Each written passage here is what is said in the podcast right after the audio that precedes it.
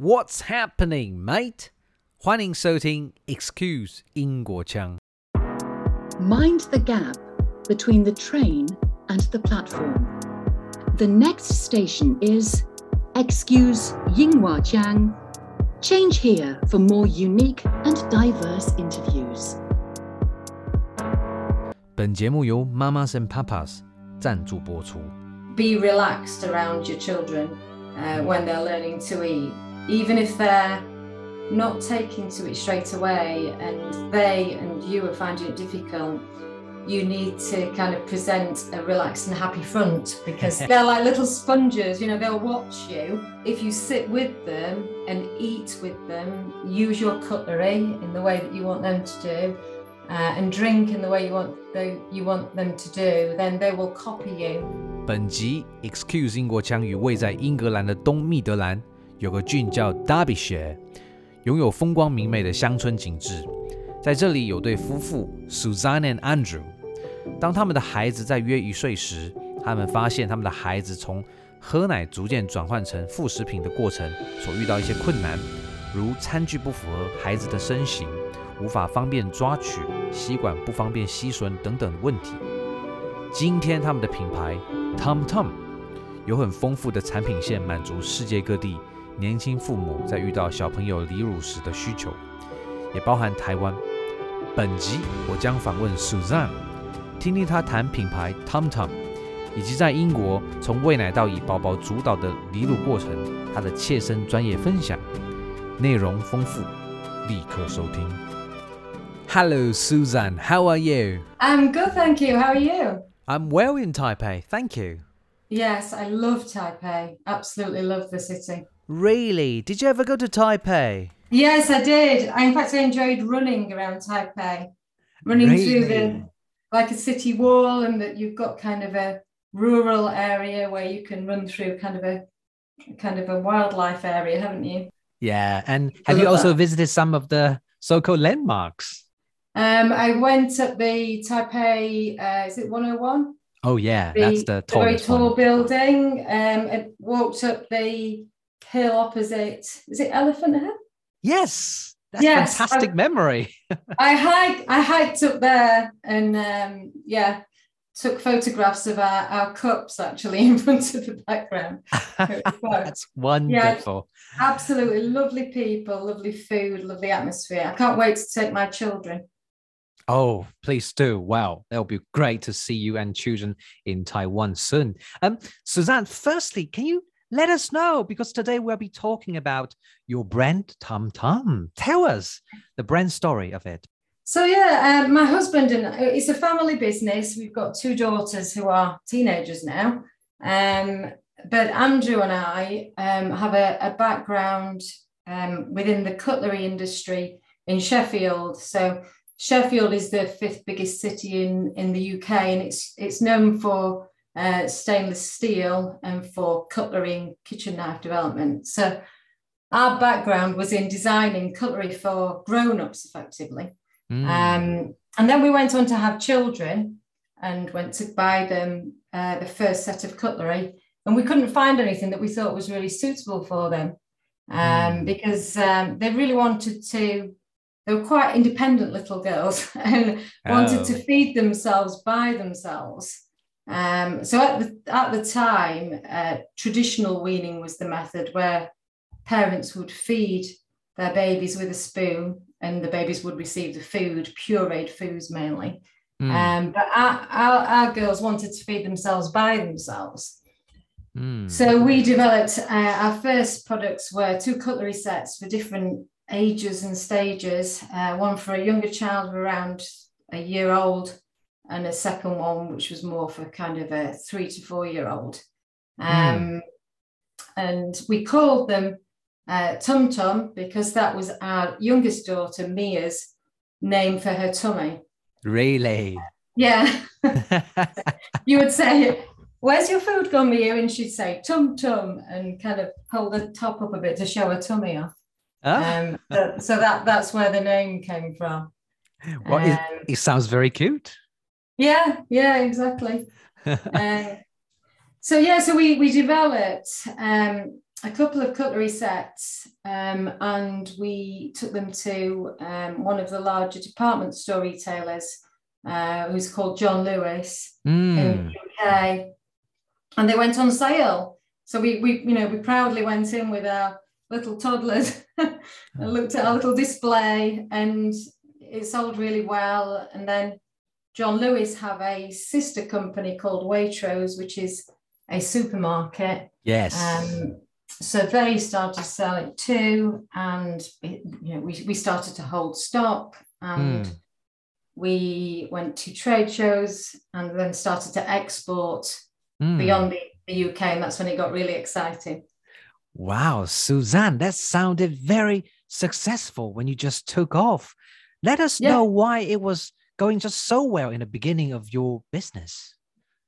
I think it's because it was so um, the the cutlery that we designed the first two sets were just so different to anything else on the market. Mm. So the issue that we had when we were trying to find cutlery in the first instance was that mostly the the blades on on the on the knife were shaped like a butter spreader or Mm. and they didn't contact properly with the plate at the correct angle in order to be able to push food onto the fork with the knife effectively because just the tip contacted um the and the bowl that the spoon needed to have more of a bowl shape so that when toddlers are trying to pick up things that roll like peas or blueberries um, then if it doesn't have a bowl shape to it, it tends to roll off Mm. um, and, and forks just went also needed a bowl because you know children tend to scoop things with forks as well as to stab so they functioned really well uh, but also they looked really cute because um, you know for children to enjoy the whole feeding experience it's it's nice for them to have things that look cute and appealing Yeah. to the child as well as to the adult. So the younger set was um, the um, the handles were designed to be really easy to hold and very simple. No no gimmicks, uh, no, no strange shapes or clicking together or anything like that. But the the print on them, you could line up the handle of the um, the spoon and the fork together to make a character's face. So Mm. kids really engaged with that. Um, Wow. And then the, the range for the older child had a, a silicon oversleeve on it so that they had grip and colour to Hmm. start with when they were properly learning how to use knife. Um, but then they could remove that sleeve and they had a fully stainless steel set that kind of looked like their mum and dad's. Um, But it was suitable for a child, as in, you know, they were less capable of using cutlery than their parents, but it kind of looked like their parents.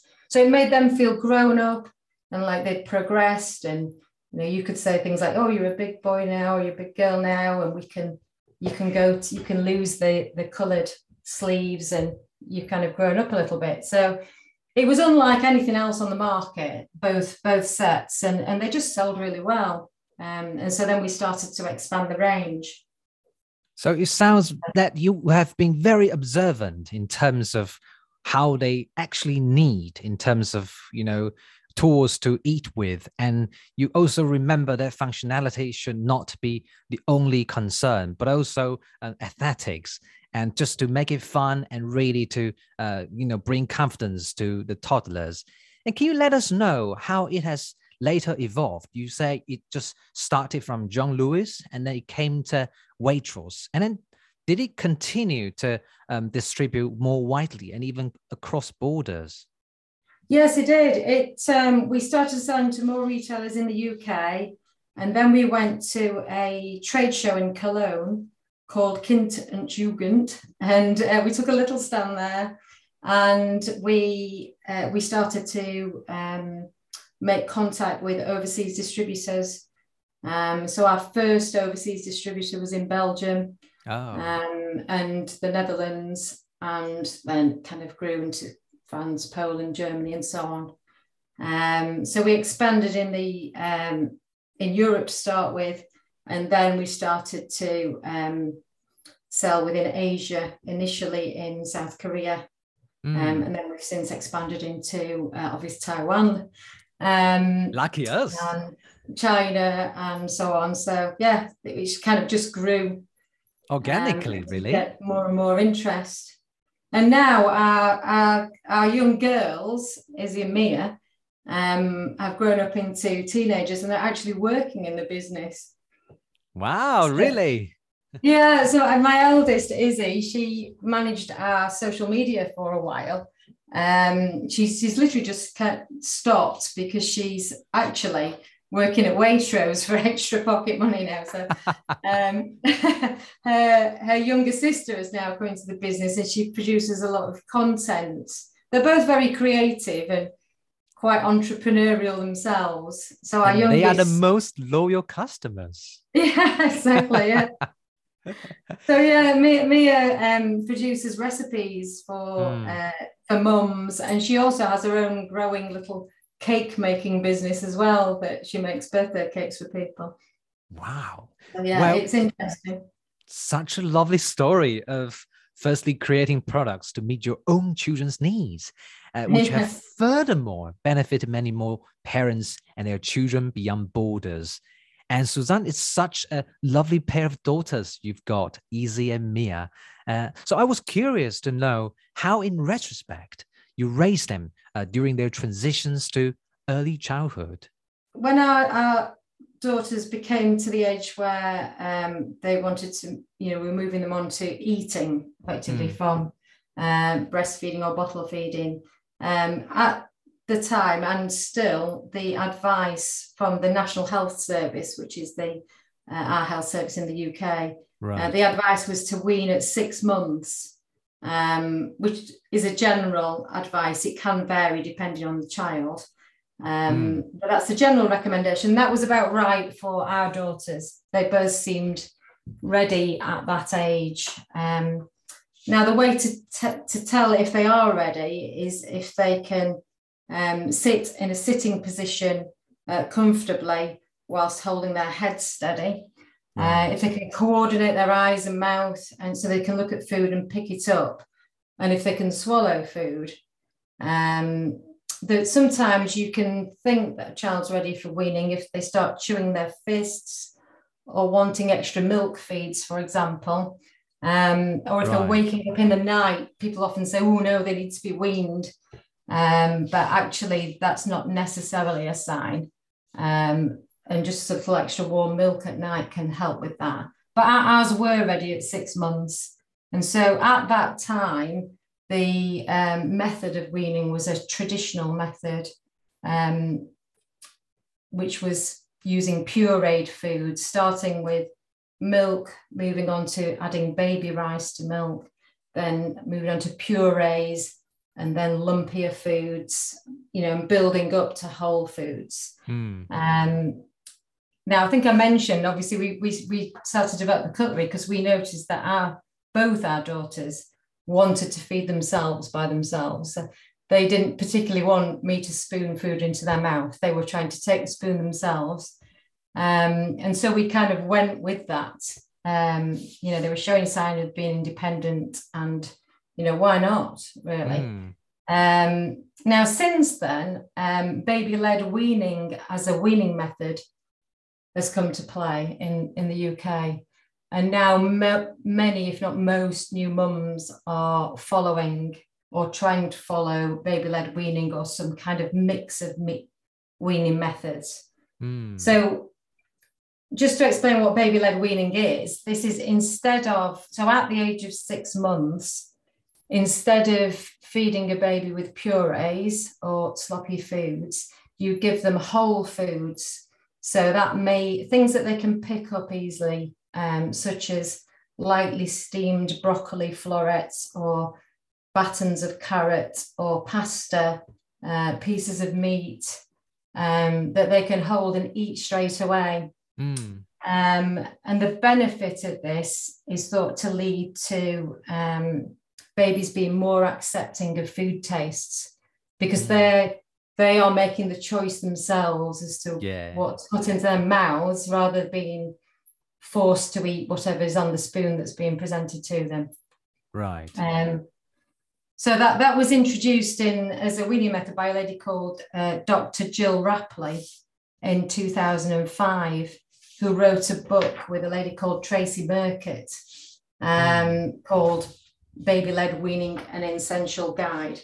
Um, and they, or Gill is a feeding specialist um, who wrote a paper on the difference between spoon feeding and independent self feeding.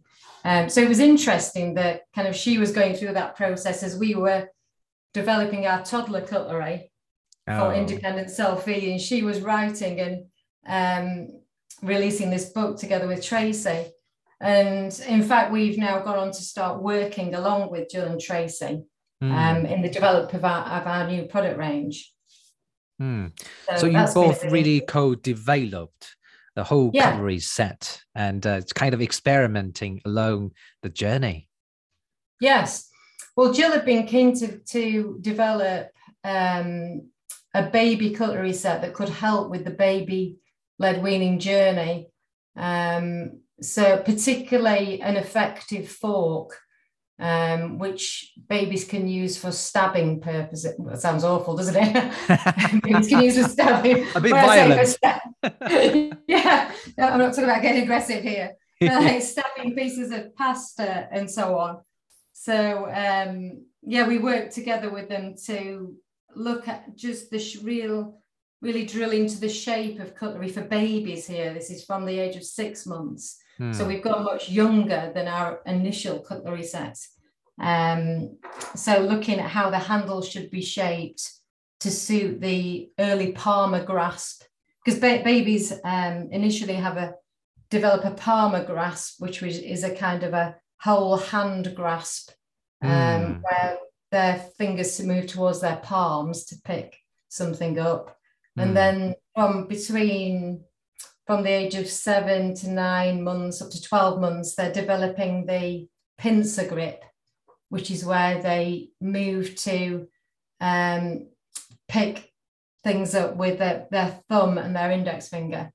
Hmm. Um, so they're, they're developing their, their, and then they'll move on further to a pencil grip.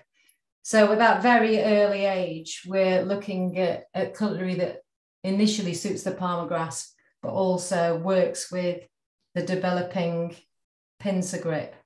Hmm. It, it, it meant that the handle needed to be easy to pick up with the palm grasp, um, but also nestling in, the hand so that they, they could help develop the, an effective pincer grip. Hmm. Uh, and we made it from silicon because it's a really kind of um, non-slip rubbery material. Sticks. Yeah, it's yeah, it's anti-slip and it's really practical as well because it can go in the dishwasher, microwave, freezer, can even go in the oven. Um, Wow. So uh, apart from the fork head, which is of a different material to make it more of an effective stabber. Hmm. So, Well- um, yeah, so it was an interesting process. Indeed. Yeah, it, it sounds like you've done a lot of work into uh, toddler uh, ergonomics and really to bring those cutlery sets uh, friendly to the users. Uh, I think this is kind of empowering those toddlers to, to feel independent and really perceive themselves as uh, so-called adults. Exactly. And we, we had we had a really um, fussy eater on our hands because our youngest daughter Mia was our eldest. Uh, you, you know, you have this journey to come. um, our eldest was very easy to feed. She would eat anything. Um, and our youngest, we assumed that you know, our second child would be the same, and she literally, she would not eat very much at all. But by giving, putting the in, make allowing her to be more independent um, and using a few tricks like hiding vegetables and fruits in smoothies and uh, sauces and, and so on. And, and also, actually, we found that if we made food look really fun, like, you know, if you kind of write a face on a banana, draw a Mm. face on a banana, or if you make a face out of food. So one of our products is a, a silicon suction plate, and it's designed to encourage parents to make foodie faces. Because if you, we found that when we did that with Mia, she would be much more likely to try the food because it would make her laugh. And then she would be kind of engaged in it and uh, feeding herself with food that looks fun. You've really done a lot of work into making the whole um, eating journey really uh, enticing. And I can see that's quite playful.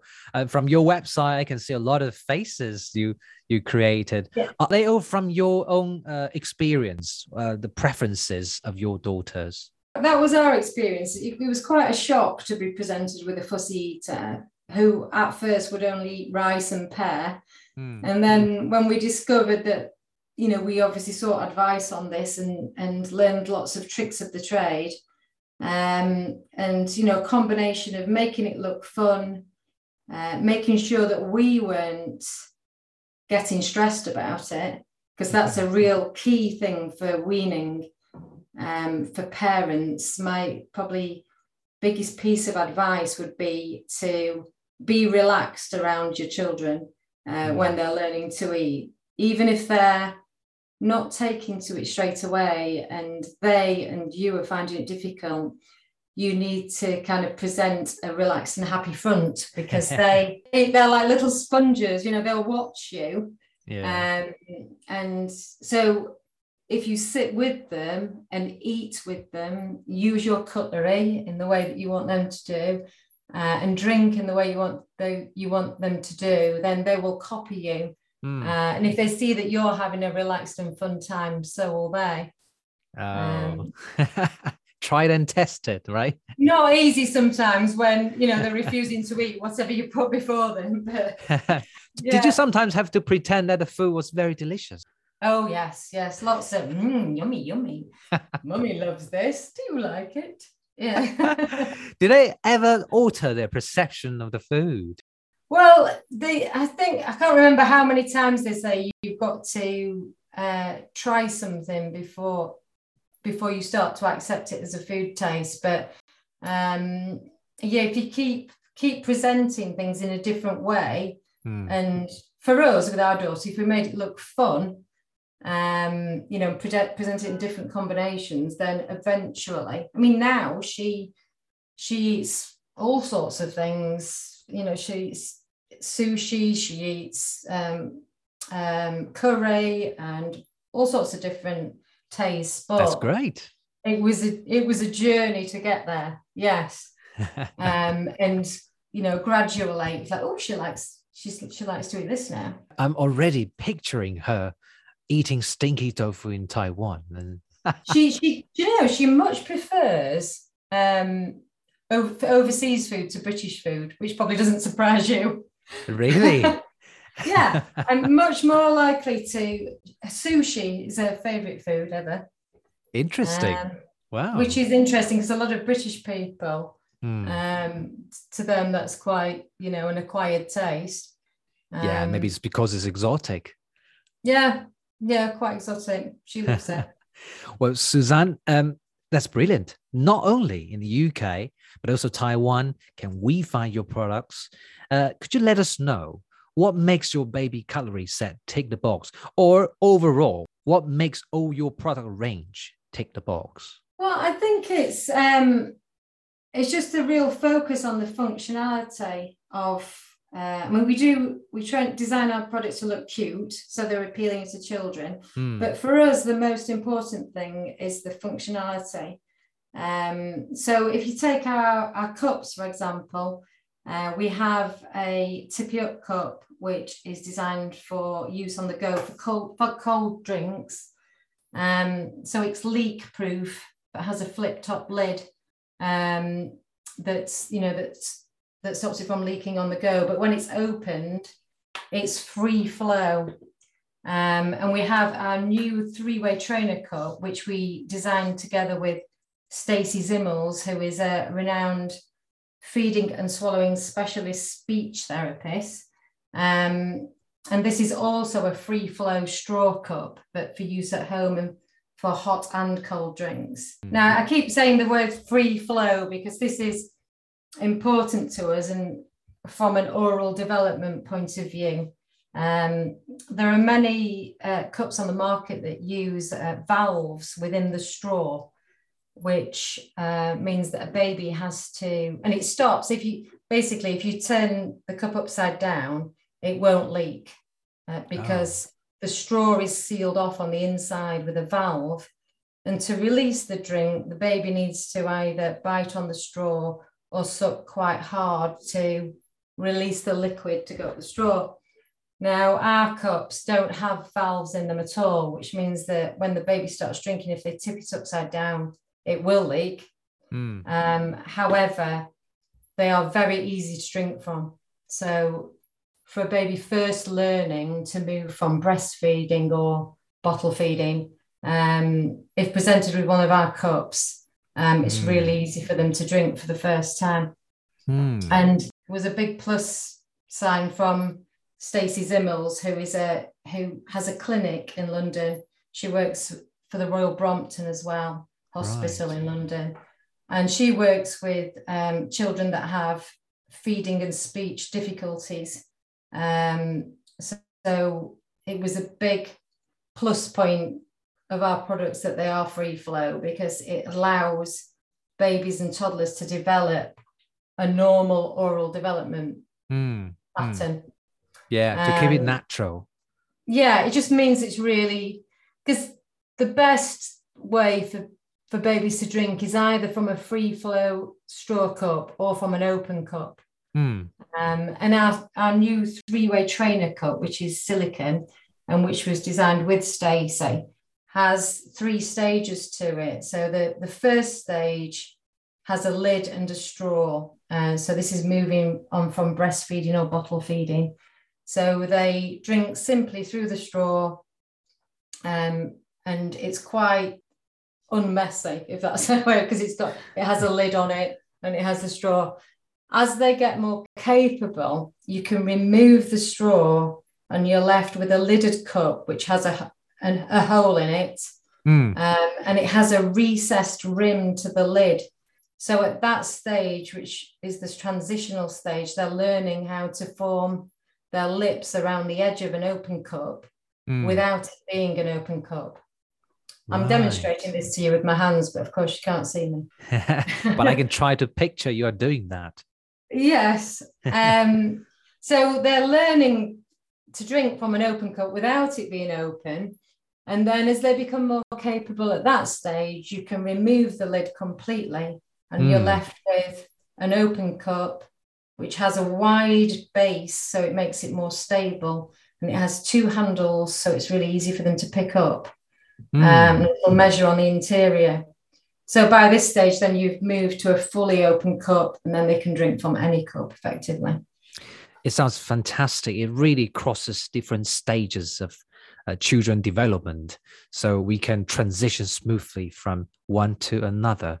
And talk to us also about uh, baby suction bowl and the feeding set please.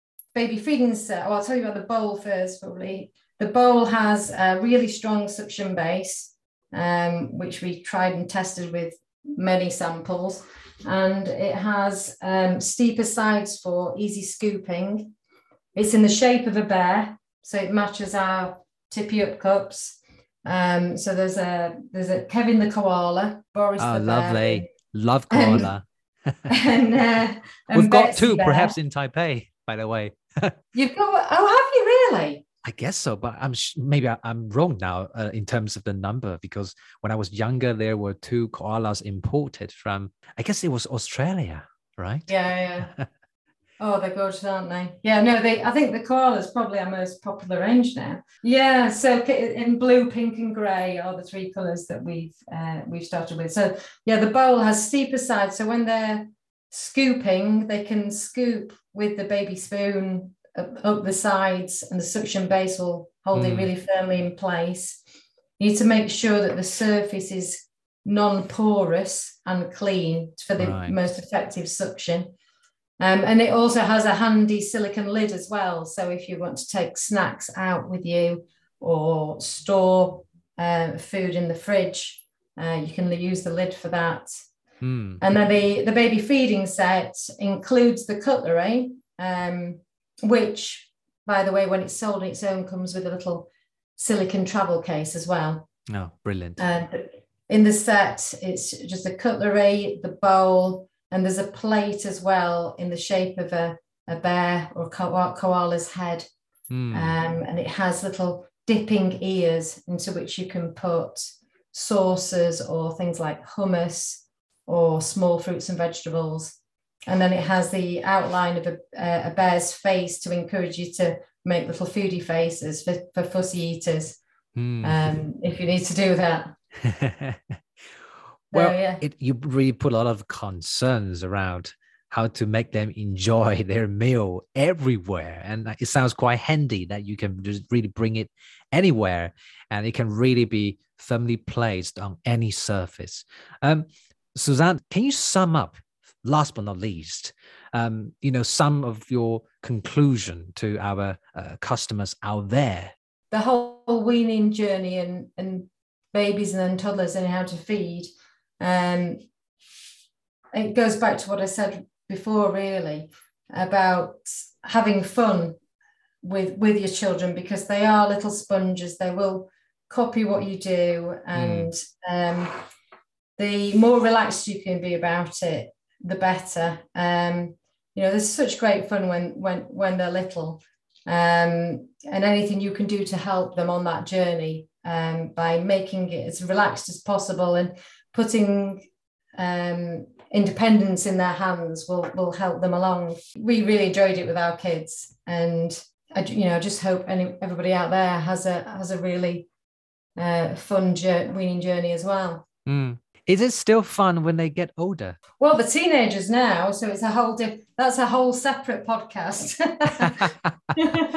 but I hope you still enjoy your motherhood and, and parenthood with your husband. It's great. I, I went to a spa last night with my oldest daughter How because lovely. she's 17 now. You know, she's become, they, they, they go from children to kind of friends that you can hang out with. Um, And later on, drinking Yeah, beer together. Well, if given half a chance, she would, yes. Well, Suzanne, you're brilliant. Thank you very much for sharing so much with our listeners in terms of how it is done. I mean, weaning in the UK in your own way, Tum Tum way. Um, above all, thank you very much. Thank you very much, too. Lovely to chat to you. Hi there! Thank you so much for listening to Excuse 英国腔, your source of unique interviews from around the world. Cross cultural understanding starts where perspectives are heard. If you're fond of my interviews, I would be grateful if you could rate and review my channel on Apple Podcasts to show your support. If you're interested in joining other listeners who enjoy this channel, you could ask to join my Facebook group, excuse Ingguo Chang. And of course, on Instagram, you can also follow me there.